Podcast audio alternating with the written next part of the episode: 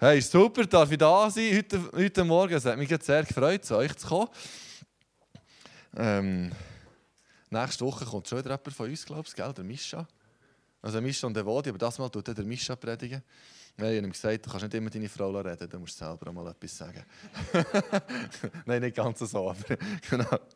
Aber ich könnte mich darauf freuen, er hat mir diese Woche erzählt, was er wird bringen und das ist, äh, ich glaube, es kommt ganz, ganz gut. Also ich hoffe es. Ich hoffe, es kommt besser als das von mir heute. Nein, er ist wirklich, es ist mega cool. Und äh, du hast vorhin da die, die Beispiele erzählt, von was enttäuschend kann sein und dann ermutigend. Ich habe zum Philipp gesagt, dann das Champions League Final. Ich, ich, während dem es geredet habe ich 3-0 ist mir etwas in den Sinn gekommen, Champions League, oder? Und dann bin ich nachschauen auf dem iPad, wenn das es war. Gegen Milan. Milan habe ich auch noch gewusst. Und es war so, ich war dann Teenager, oder es war 05. Wir waren Teenager, keine Ahnung, wie alt ich dann war. Jünger als jetzt. Wie auch immer. Jedenfalls, ah, ah, weiss ich noch, ich habe diesen dann geschaut und irgendwann ist es 3-0 gestanden und dachte, sättiger Blödsinn ist der Lapp und schlafen. Am nächsten Morgen bin ich aufgestanden und gesehen, dass das Liverpool doch noch gewonnen hat. Ich also schon ein bisschen genervt, habe nicht fertig geschaut. Aber so geht es, es können mutige Sachen passieren. Und ich glaube auch hier, weißt, es ist mega ein entmutigender Moment gewesen, oder andere ist gegangen. Und ich glaube, manchmal ist es immer noch entmutigend, wenn ihr seht, was alles nicht passiert oder was alles einfacher ist, als er da war. Und gleich glaube ich, werden wir in ein paar Jahren zurück, nicht weil der andere weg ist, sondern weil Gott etwas Neues schaffen kann. Es geht nicht um mich als Person, aber Gott kann etwas Neues machen. Ich, ich, ich bin heute Morgen so begeistert da reingekommen und ich habe gesehen, wie viele Leute da sind wie viele Leute auch engagiert da sind und wie äh, äh, ein neues Miteinander ist, und ich vorher nicht in dieser Art gespürt und wie Gott kann aus dem heraus, was auch nicht ganz so ist, wie wir es gerne hätten, etwas, etwas Schönes machen. Soll ich runterstehen? Aber wie, wie steht ihr Albe? Ich fühle mich mega weit oben. Irgendwie entspricht das nicht ganz so, wie es sich da anfühlt. So ist es besser, sehen wir immer noch alle. Ist gut. genau. Wir sind im CLZ über eine Serie über das Herz. Bewahre dein Herz. Und jetzt äh, kommen wir in Genuss von einer von diesen Predigten. Und in Zukunft probieren wir das bisschen anders zu machen. Wir wissen noch nicht genau wie, aber meine Vision ist so, dass wir gewisse Serien, die wir bei uns machen, bei euch vielleicht auch machen können. Vielleicht du tust mich retten, wenn ich falsch bin. Gut. Weil manchmal, ähm, genau, vergesse ich das Ding, das muss ich eben selber nie, sonst spielt es. da bin ich so verwöhnt, weißt du? genau. genau, dass, wir wie, wie das, dass es bei euch auch mehr so einen Themenfluss gibt. Oder nicht, dass einfach irgendeiner kommt etwas erzählt, so wie ich heute, sondern dass ihr mehr einen Themenfluss bekommt. Wir wissen noch nicht genau wie, aber wir sind, wir sind gedanklich dran. Gell? Gut, das von nächster Woche von Mischa passt nicht so schlecht. Wegen, wegen Entmutigung. Oder? Heute geht es so ein um eine Ermutigung, wenn das Herz mal nicht ganz so mitkommt und es ihm nicht ganz so gut geht. Frühere Missionare auf den Marshallinseln es hat dort nicht so ausgesehen, irgendein Bild von einem Schiff im Internet. Aber die, die Missionare dort, die haben einmal im Jahr ist ein Schiff vorbeigekommen. Und auf diesem Schiff war Post, die sie überkommen. Sie haben an diesem Tag haben sie Post bekommen und haben am gleichen Tag, als das Schiff wieder ist gegangen haben sie wieder Post können mitgeben an ihre Verwandten. Also das ist wirklich, die waren mega isoliert. Und dann einmal in einem Jahr, es war immer klar, gewesen, an welchem Tag das Schiff kommt. Und im einen Jahr ist das Schiff einen Tag zu früh gekommen. Und die Missionare waren irgendwo im Busch außen und sie dort missionieren, was auch immer, ihre Aufgaben machen gewesen.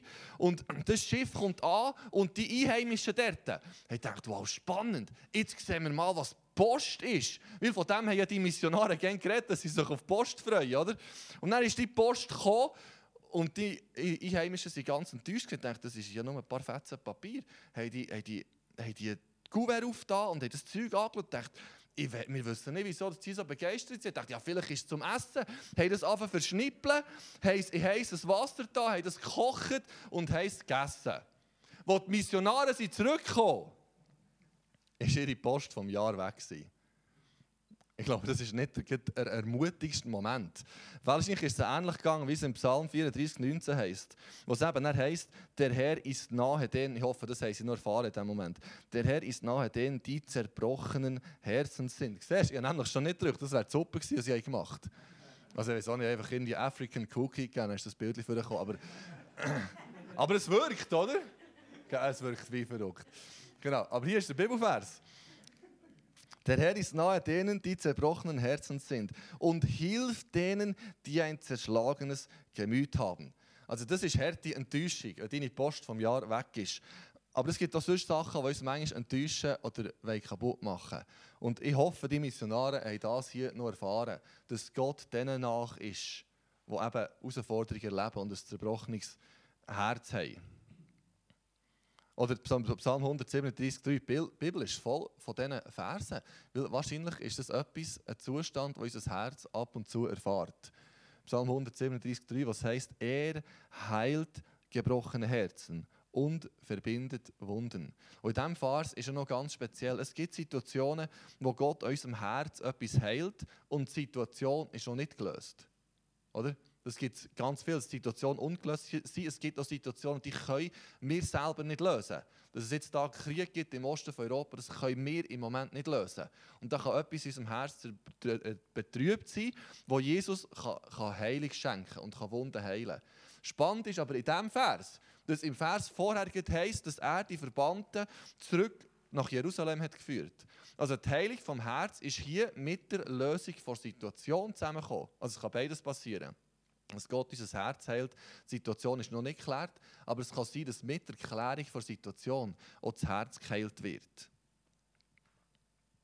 Ich werde auf eine Geschichte eigentlich vor allem eingehen, heute Morgen. Da die zwei ehemals Jünger, es ist noch nicht Ostern, aber ich habe mir jetzt gleich dafür einen Ostertext am Nicht-Ostersonntag zu predigen. Ist gut? Wir gehen dort, wir gehen dort durch. Und zwar heißt es im Lukas 24, 13. Am selben Tag gingen zwei Jünger nach Emmaus, einem Dorf elf Kilometer von Jerusalem entfernt. Der wisst alle, wie viel es elf Kilometer ist. Das gibt etwa gut zwei Stunden zu laufen, zweieinhalb Stunden, je nachdem. Bei den von euch geht es so viel schneller. Kommt darauf an, welches Tempo das man für nimmt. Aber das ist ein bisschen zu laufen. Und an diesem Tag, am selben Tag, das ist der Tag, wo Jesus ist von den Toten auferstanden ist aber sie haben es nicht geböckt. Eigentlich war es der tiefste Punkt von ihrem Leben. Gewesen. Sie haben drei Jahre oder zwei Jahre oder ein Jahr, aber sicher eine längere Zeit mit Jesus verbracht. Sie haben gedacht, Jesus ist der Messias, Jesus ist der Retter, der ist gekommen, um die Juden von den Römern zu befreien. Sie haben gedacht, Jesus ist jetzt der, der alles wird und alles wird verändern. Sie haben ihr ganzes, ganzes Leben, wahrscheinlich alle ihre Finanzen, alles haben sie in diesen Jesus investiert. Sie sind dem Jesus mit, mit Hut und Haar nachgefolgt. Sie haben zwar nicht zum Kreis von diesen zwölf gehört, aber zum erweiterten Kreis der Jünger, vielleicht zu diesen 72, wo sie ausgesendet wurden. Aber klar ist, sie waren mit Jesus unterwegs. Gewesen. Und dann plötzlich stirbt er. Das war irgendwie nicht in ihrem Plan. Und sie haben es auch nicht Kraft, dass Jesus gesagt hat, er wird wieder auferstehen, weil sie haben sogar gehört von der Frau am Grab, dass er sich auferstand, aber das, haben sie nicht, das ist nicht ihnen.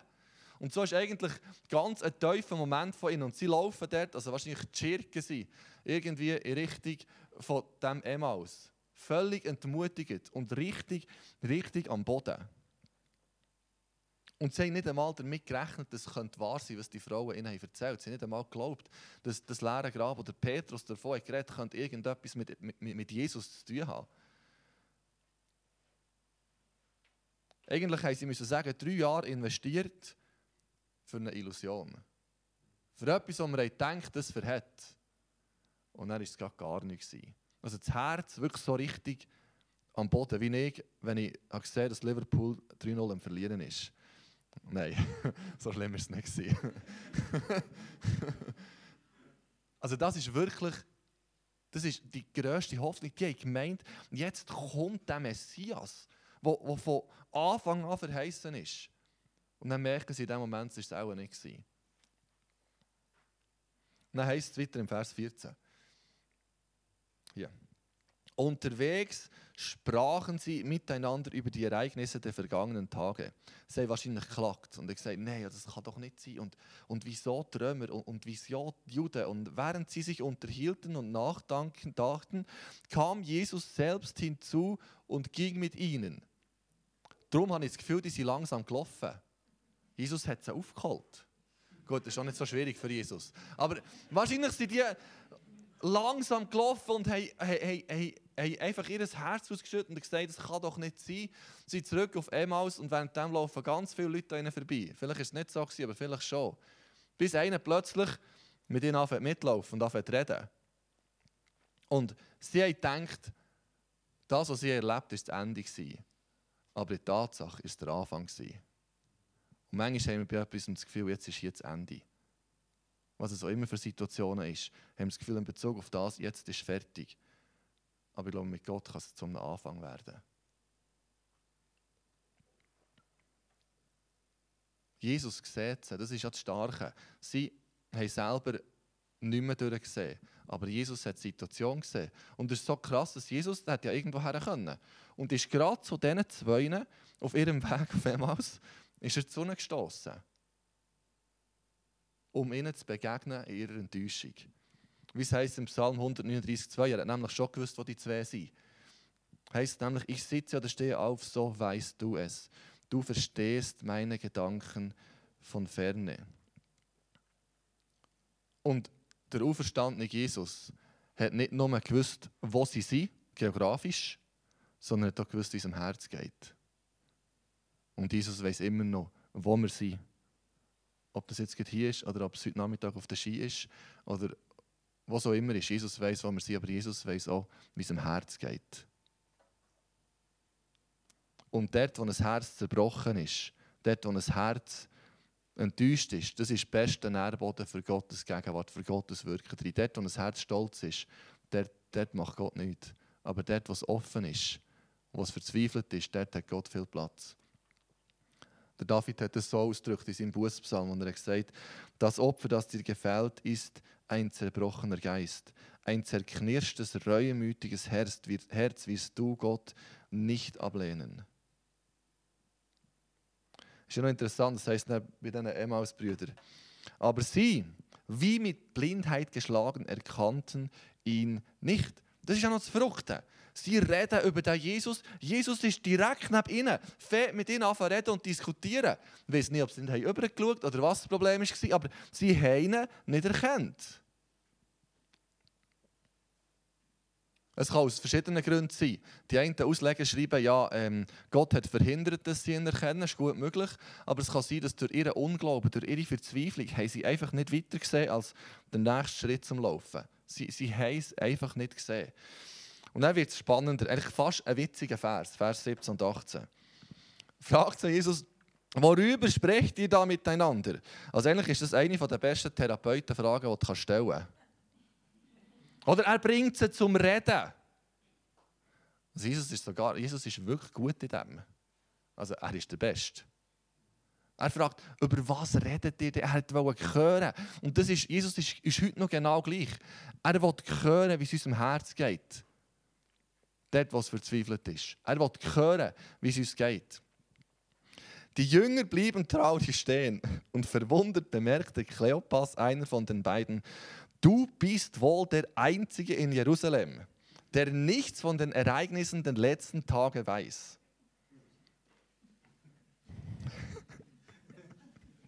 Das ist wirklich sensationell. Wegen Kleopas, das ist noch lustig. Man geht davon aus, also da sind einige davon ausgehen, dass der gleiche ist, wie es im Johannes 1925 steht. Was heißt, bei dem Kreuz, wo Jesus hing, standen seine Mutter, und ihre Schwester. Außerdem Maria, die Frau von Klopas oder eben Kleopas und Maria aus Magdala. Also viele Ausleger gehen davon aus, dass der Kleopas, den wir hier lesen, der Mann war von dieser Maria, die am Kreuz ist. Und damit wäre Jesus, äh, wäre der Kleopas der Onkel von Jesus, also ein Bruder von Josef oder von Maria. Also Gut möglich. Es muss nicht sein, aber es, gibt uns doch, es hilft, es ist noch ein bisschen näher, oder? Das war wahrscheinlich ein Onkel von Jesus. Gewesen. Genau. Und er, das ist nur so, das ist nicht so wichtig, aber äh, wahrscheinlich ist er mit seiner Frau unterwegs gewesen. Kann sein, dass der zweite Jünger seine Frau war. Who knows? Aber die zwei waren zutiefst betrübt. Gewesen. dann wirklich, der nächste Vers ist noch fast witziger, oder? Sagt er dann zu Jesus, oder Jesus sagt dann, was meint ihr? fragte Jesus. Das, was mit Jesus aus Nazareth geschehen ist, antworteten die Jünger. Und dann sagen sie, dann sagen sie Jesus, wer Jesus war. Er war ein Prophet, oder? Von Gott geschickt.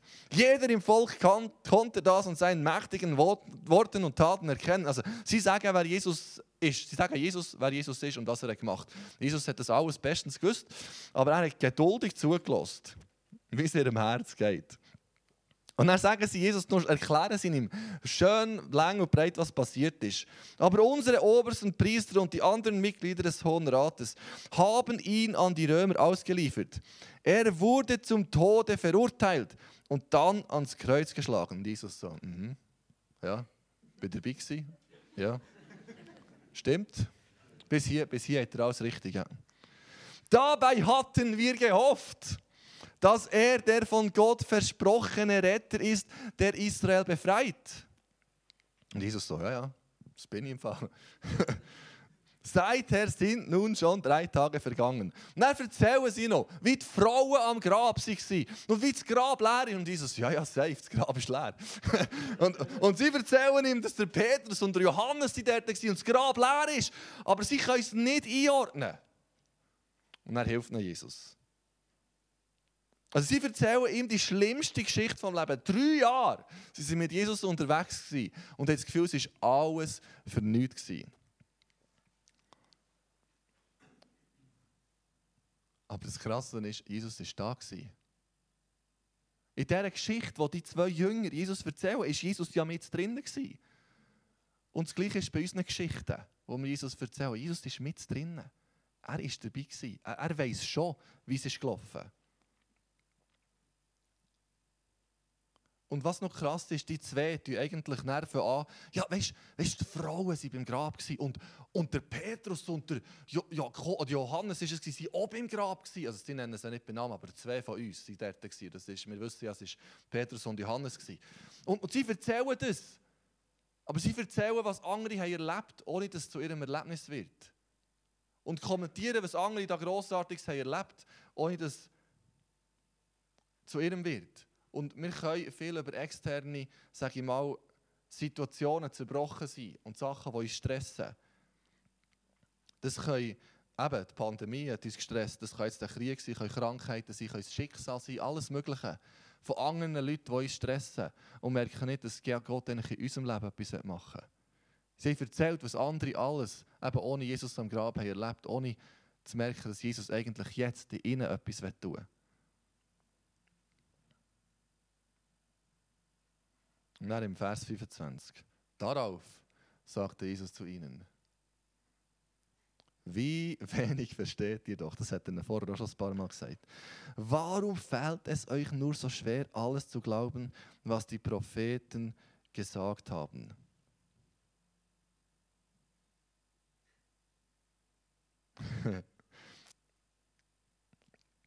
Sie haben einen Umweg gemacht nach Emmaus. Sie sind ja wieder zurück gell, auf Jerusalem.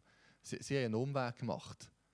Aber manchmal will Gott uns in diesem Umweg, den wir machen, im Leben begegnen. Wir haben das Gefühl, der Umweg, den ich jetzt mache, der hat, müsste eigentlich nicht sein. Oder im Nachhinein denken wir, der wäre nicht nötig sein. Aber eigentlich, wenn wir genau heranschauen, merken wir, genau da drinnen ist Jesus mir begegnet. Da, genau da drin ist Jesus mir begegnet. Und vielleicht fühlt es sich als Umweg an, aber Jesus ist genau dort und sagt, wieso versteht er eigentlich so wenig? Es fällt am Schluss beim Herz an. Und dann ist sensationell, dass Jesus dann sagt, dass er dann bei den Propheten anfängt. Und dann Vers 26 und 27. Musste der von Gott erwählte Retter nicht all dieser leiden, bevor ihn Gott zum höchsten Herrn einsetze? Dann erklärte ihnen Jesus, was durch die ganze Schrift hindurch über ihn gesagt wird.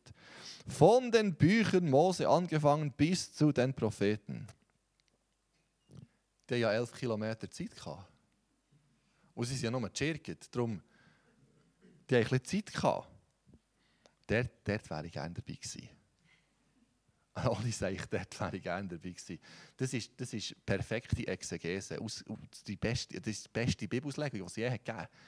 Also die Jünger haben das ja auch noch bekommen, der Apostelgeschichte heisst, dass Jesus ihnen hat alles ausgelegt. Jesus hat vorne angefangen, im Garten. Und ich glaube, er ist auch bei verschiedenen Momenten vorbeigekommen von Enttäuschung. Von Menschen haben Enttäuschung erlebt. Und Jesus hat das ihnen ausgelegt. Vielleicht ist er beim Hiob vorbeigekommen. Also der Hiob, der ist, also, oi, oi, oi. Das ist, im Fall, das ist ohne Witz. Ich mein Papi hat ausgeschrieben, wie man Predigtserie gestaltet und so. Und hat einfach ein paar Bibelverse zum Herz ausgeschrieben. Und den habe ich bekommen, für die Predigt hier vorzubereiten. Und dachte, zu diesem Text mache ich keine Predigt. Ich erwähne ihn einmal, aber Zu diesem Text mache ich keine Predigt. Aber es ist, mein Herz ist gebrochen, ich bin meinem Elend völlig ausgeliefert. Und das ist auch eines der dunkelsten Kapitel der Bibel. Der Hiob holt nicht so richtig aus. Zum Beispiel sagt er, ich schreie zu dir, Gott, aber du antwortest mir nicht. Ich stehe vor dir, aber du schenkst mir keinen Blick. Und dann heisst, du packst mich weit auf und schmetterst mich mit lautem Krach am Boden. Etwa so ist es im Hiob gegangen. Also wirklich am tiefsten, tiefsten Punkt. Ich weiß nicht, ob Jesus auf das Bezug genommen hat, aber Jesus hat ohne Frage am Herz von diesen zwei Jüngern geschaffen. Weil es heisst, er hat nicht in uns etwas brennt. Irgendetwas haben sie gemerkt, das ist etwas anderes, wenn Jesus mit ihnen redet. Und Jesus hat ihnen die Bibel aufgetan, hat ihnen die Schrift aufgetan und ist, hat ihnen ausgelegt, was schon von Mose an alles über ihn gesagt worden ist. Und spannend ist, dass wir im Neuen Testament eigentlich das immer wieder finden. Die Jünger haben das so verinnerlicht von Jesus, dass wenn sie haben geredet, wenn sie predigt, haben sie immer bei den Schriften angefangen. Haben sie immer angefangen, was dort steht. Zum Beispiel der Paulus vor dem Agrippa. Der Paulus steht vor dem Agrippa. Und dort steht, was ich bezeuge, ist nichts anderes als das, was die Propheten angekündigt haben, wovon bereits Mose gesprochen hat nämlich, dass der Christus leiden und das Erste von den Toten auferstehen würde, als Licht für die Juden wie für die Nichtjuden. Oder der Philippus, ähm, äthiopischer Eunuch, tut er von den Schriften von Jesaja 53, tut er ihm alles erklären, wieso dass Jesus hat müssen leiden und ist auferstanden. Oder der Petrus beim Cornelius, das ist das Gleiche. Er ist es, den die Propheten vorausgesagt haben, ist noch spannend, dem Cornelius, der eigentlich nichts mit dem Judentum mit dem Sinne zu tun hat, das hat es schon interessiert, aber sagt das, was die Propheten vorausgesagt und von dem sie sagten, dass allen, die an ihn glauben, durch seinen Namen die Sünden vergeben werden. Jesus hat ihnen die Schrift erklärt und die Schrift auf ihn her ausgelegt. Und dann nehmen hat ihnen verschiedene Sachen erklärt, zum Beispiel das Opfer von Abraham und Isaac, oder Isaac auf den Berg geht und der, und der Isaac soll opfern, sagt Jesus, schau, auf diesem Berg, das ist jetzt passiert. Das war der gleiche Berg.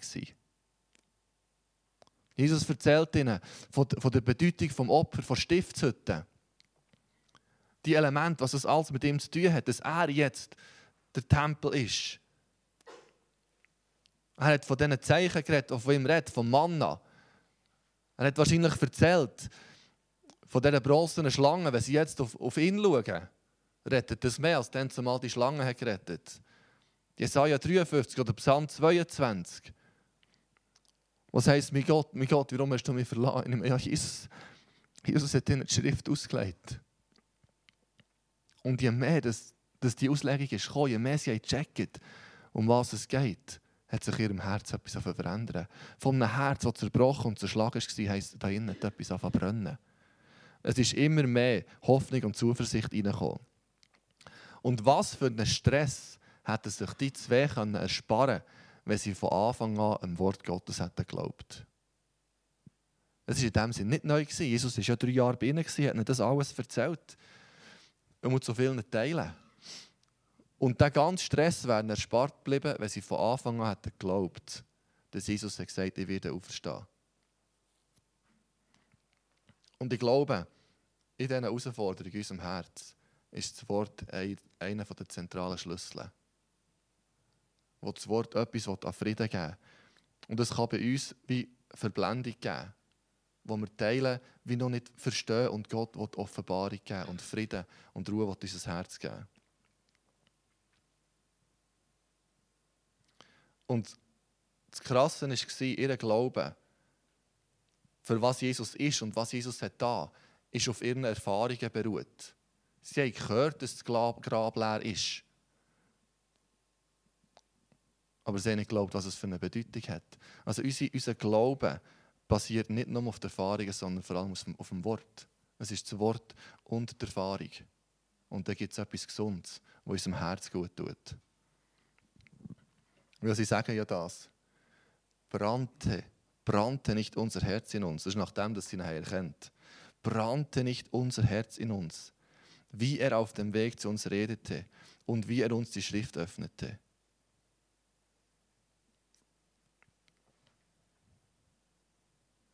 brannte nicht unser Herz in uns.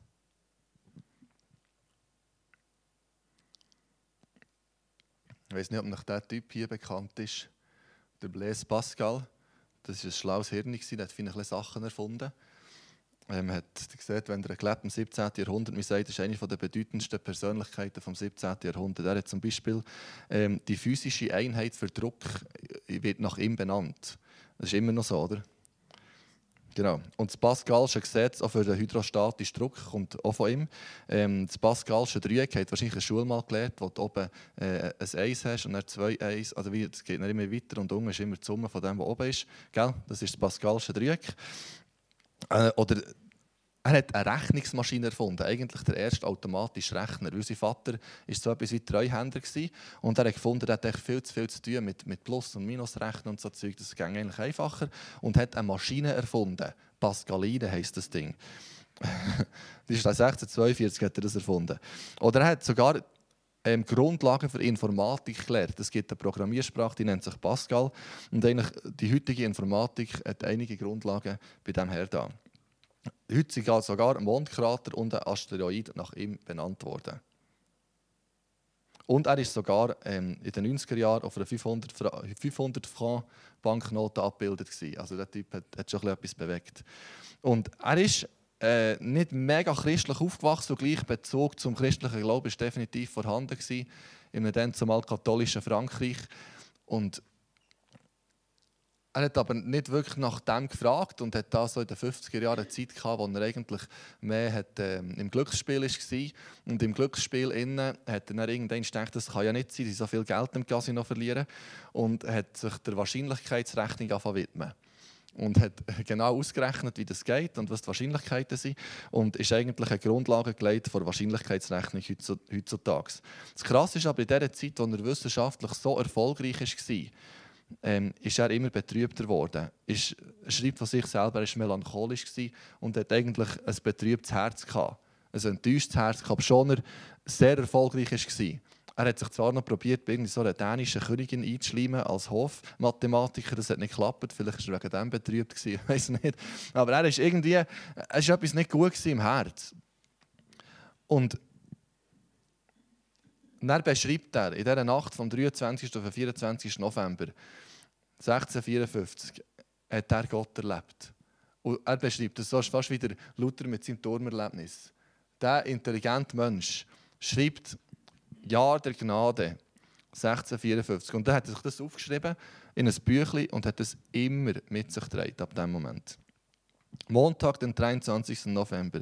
Seit ungefähr abends 10.30 bis ungefähr eine halbe Stunde, das ist ein, das ist ein Wissenschaftler, der kann nicht schreiben bis um halb, bis um halb drei, oder, sondern, oder bis um halb eins, sondern schreiben, es war ungefähr, gewesen, es war nicht haargenau halb eins. Gewesen. Es ist vielleicht, es ist vielleicht no, no 23 gewesen, oder no, no 27, aber er kann nicht halb schreiben, es war ungefähr halb. Gewesen, genau.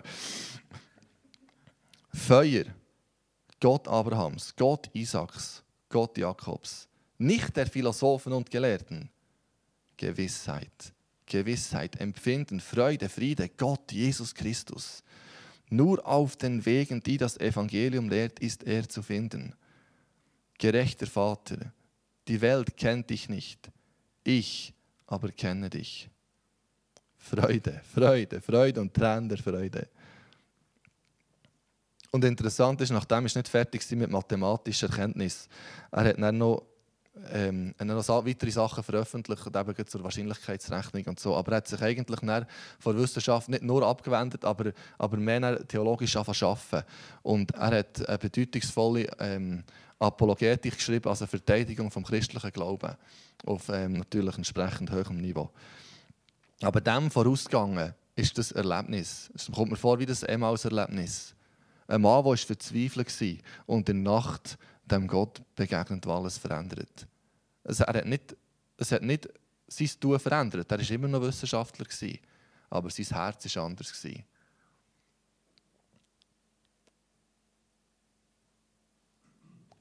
Und ich glaube, Jesus will unserem Herz etwas brennend machen, etwas wach machen. Nicht, dass jetzt uns allen unterstellen, dass wir enttäuscht werden, gar nicht. Das betrifft vielleicht nur zwei Leute hier, ich weiß es nicht. Aber wir alle haben doch manchmal mit Sachen zu kämpfen, wo es eine ganz andere Dimension gibt. Wo Jesus sagt, ich werde mit da drinnen sein. Mit da drinnen, das, was wir vielleicht vor ihm verstecken, das, was wir vielleicht das Gefühl haben, hier, hier schaffe ich es nicht die Woche. Aber Jesus sagt, mal komm, wir gehen zusammen. Wenn es ein Umweg ist, aber Hauptsache, wir gehen zusammen. Und Jesus, wir danken dir, dass du, du ermutigen Herr, danke, dass du unsere Situationen siehst. Und er hat das Gefühl, du kommst kann sitzen neben unserem Platz und sagst, schau, ich bin die ganze Zeit dabei gewesen. Ich bin die ganze Zeit da gewesen. Ich weiß genau, wie es sich anfühlt. Danke, Jesus, dass du zulässt. Und danke, dass du uns eine neue Perspektive gibst. Weil im auferstandenen Jesus verändert sich alles.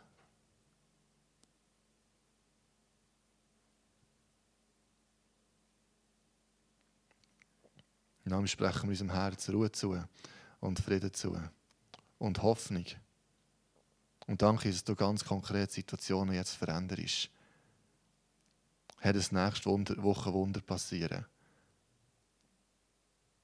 Herr, dass in Beziehungen Wunder passieren, dass Versöhnung passiert, in Familien, Jesus gesundheitlich, Durchbrüche passieren, wo wir schon lange darauf warten. Dass finanziell Sachen passieren, Durchbrüche passieren, in den Geschäften, dass wir mit Menschen über den Glauben reden können, was bis jetzt nicht möglich war.